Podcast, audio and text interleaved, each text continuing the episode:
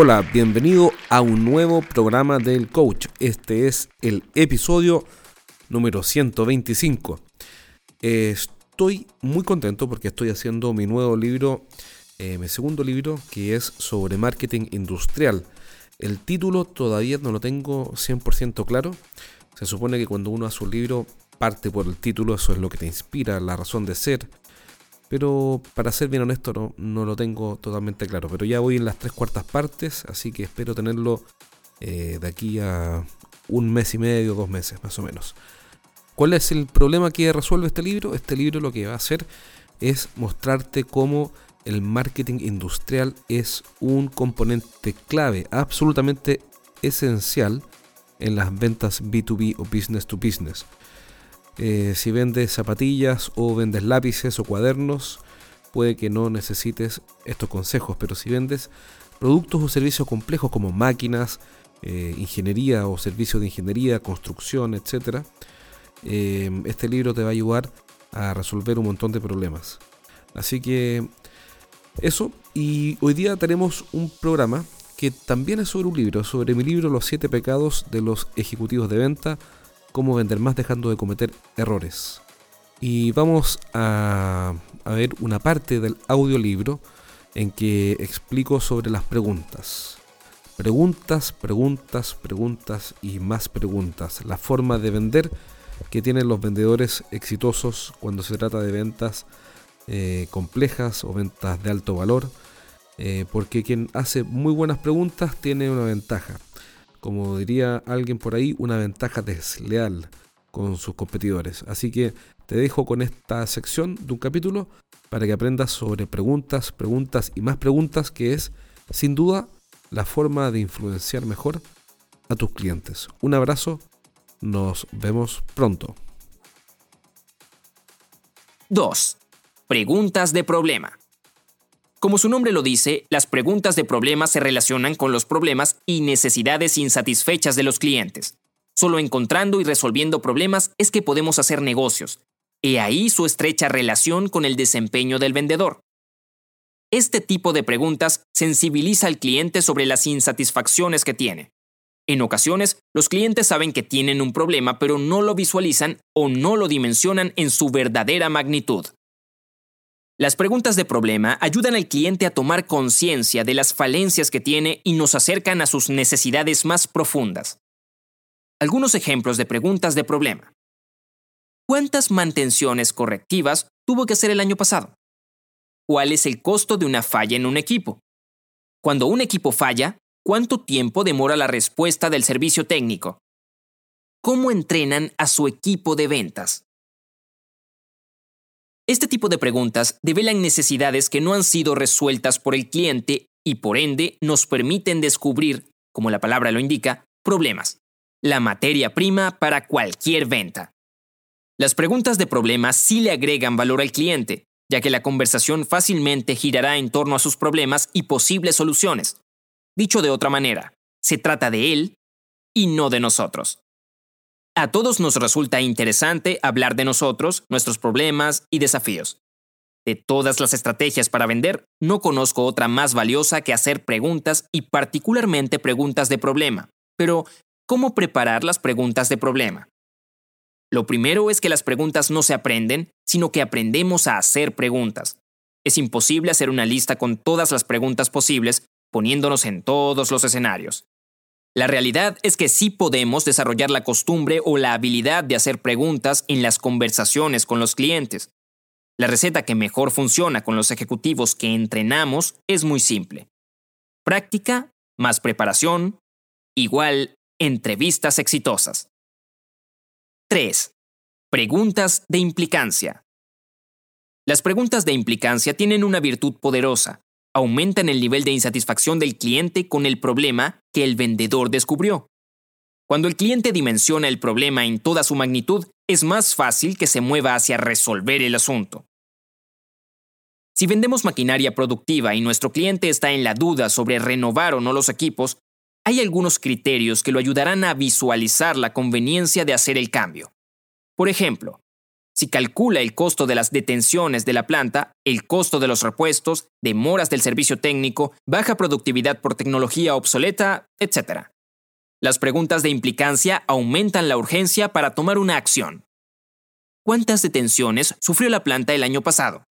¿Cómo afectó su producción? ¿Cuáles fueron las consecuencias de estas detenciones? ¿Cuánto cuesta una hora detenido?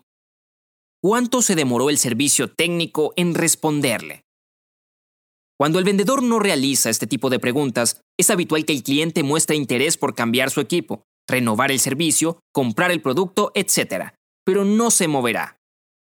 Al término de esas reuniones en las que no hubo preguntas de implicancia, es más difícil conseguir avances, ya que el cliente no está incómodo con su situación actual.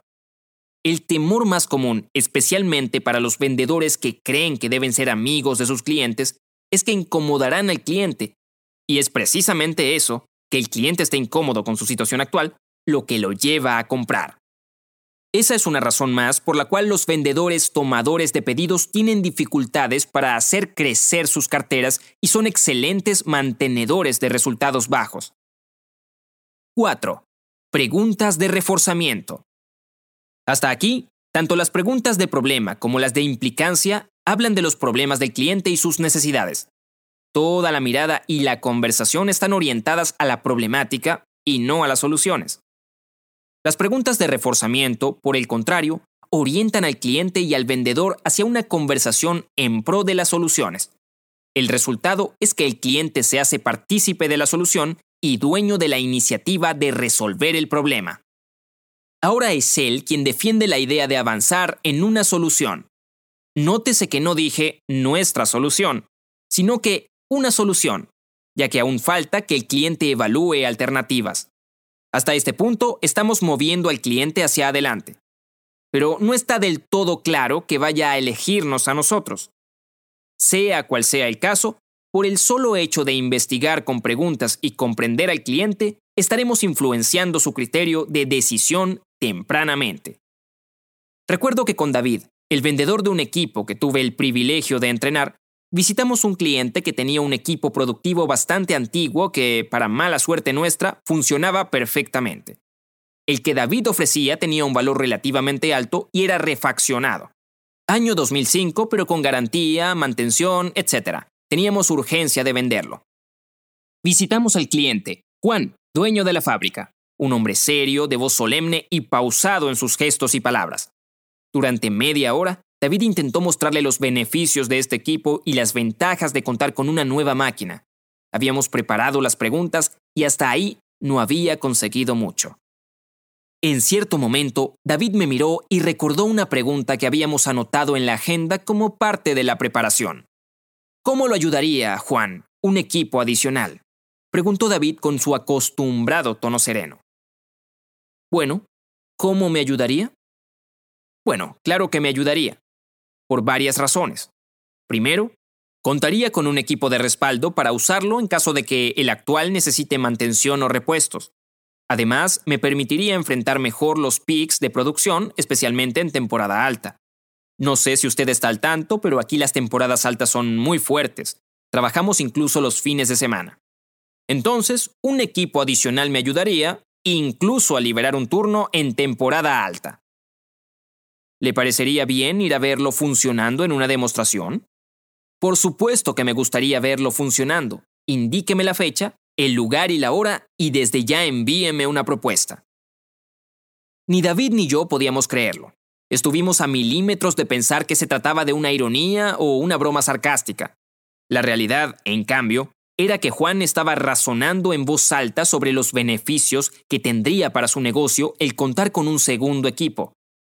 Recuerdo cada detalle de esa reunión porque hasta hoy sigue siendo un ejemplo que cito frecuentemente. Las preguntas de reforzamiento son del estilo, ¿cómo lo ayudaría una renovación de equipos? ¿Qué beneficios tendría para usted bajar el número de mantenciones? ¿Qué ventajas ve usted en contar con un servicio 24 por 7? ¿Cómo aumentaría su producción si pudiera reducir las detenciones en un 80%? ¿Cómo mejoraría su competitividad si contara con equipos más productivos? Un caso de preguntas de problema e implicancia. Hace un par de años acompañé a una vendedora que tenía la inefable virtud de hablar poco y hacer buenas preguntas. En las reuniones, Natalia permitía que el cliente hablara y se explayara a gusto. Ella se limitaba a realizar intervenciones con precisión quirúrgica. Cuando visitamos un posible comprador de un equipo industrial de 40 mil dólares, la conversación fue algo así. Ah, me comentaste, Mauricio, que una de las ideas que tienes es cambiar esa antigua máquina por otra más productiva. ¿Es así? Sí, pero no tengo ningún apuro. Esta vieja máquina todavía cumple. Es vieja, pero cumplidora. ¿Por qué estabas interesado en evaluar un cambio?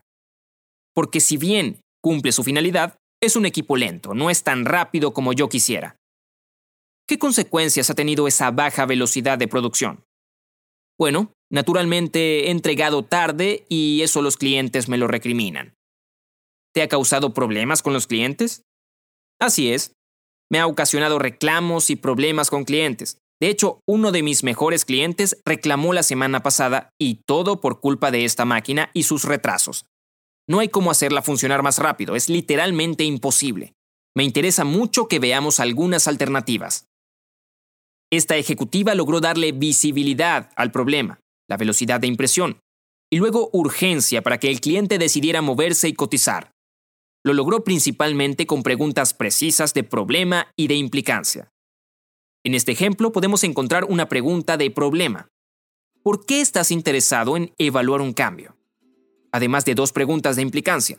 ¿Qué consecuencias ha tenido esa baja velocidad de producción? ¿Y qué problemas ha causado con los clientes? Ok, espero que mm, esta transcripción del del audiolibro, esta sección del audiolibro de los siete pecados de los ejecutivos de venta, te haya servido. Eh, puedes escucharla obviamente muchas veces si quieres tomar nota.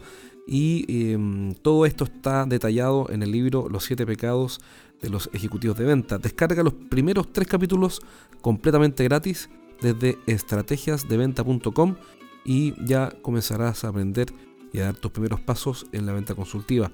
Un abrazo, soy Jorge Zamora y nos vemos pronto en un próximo programa.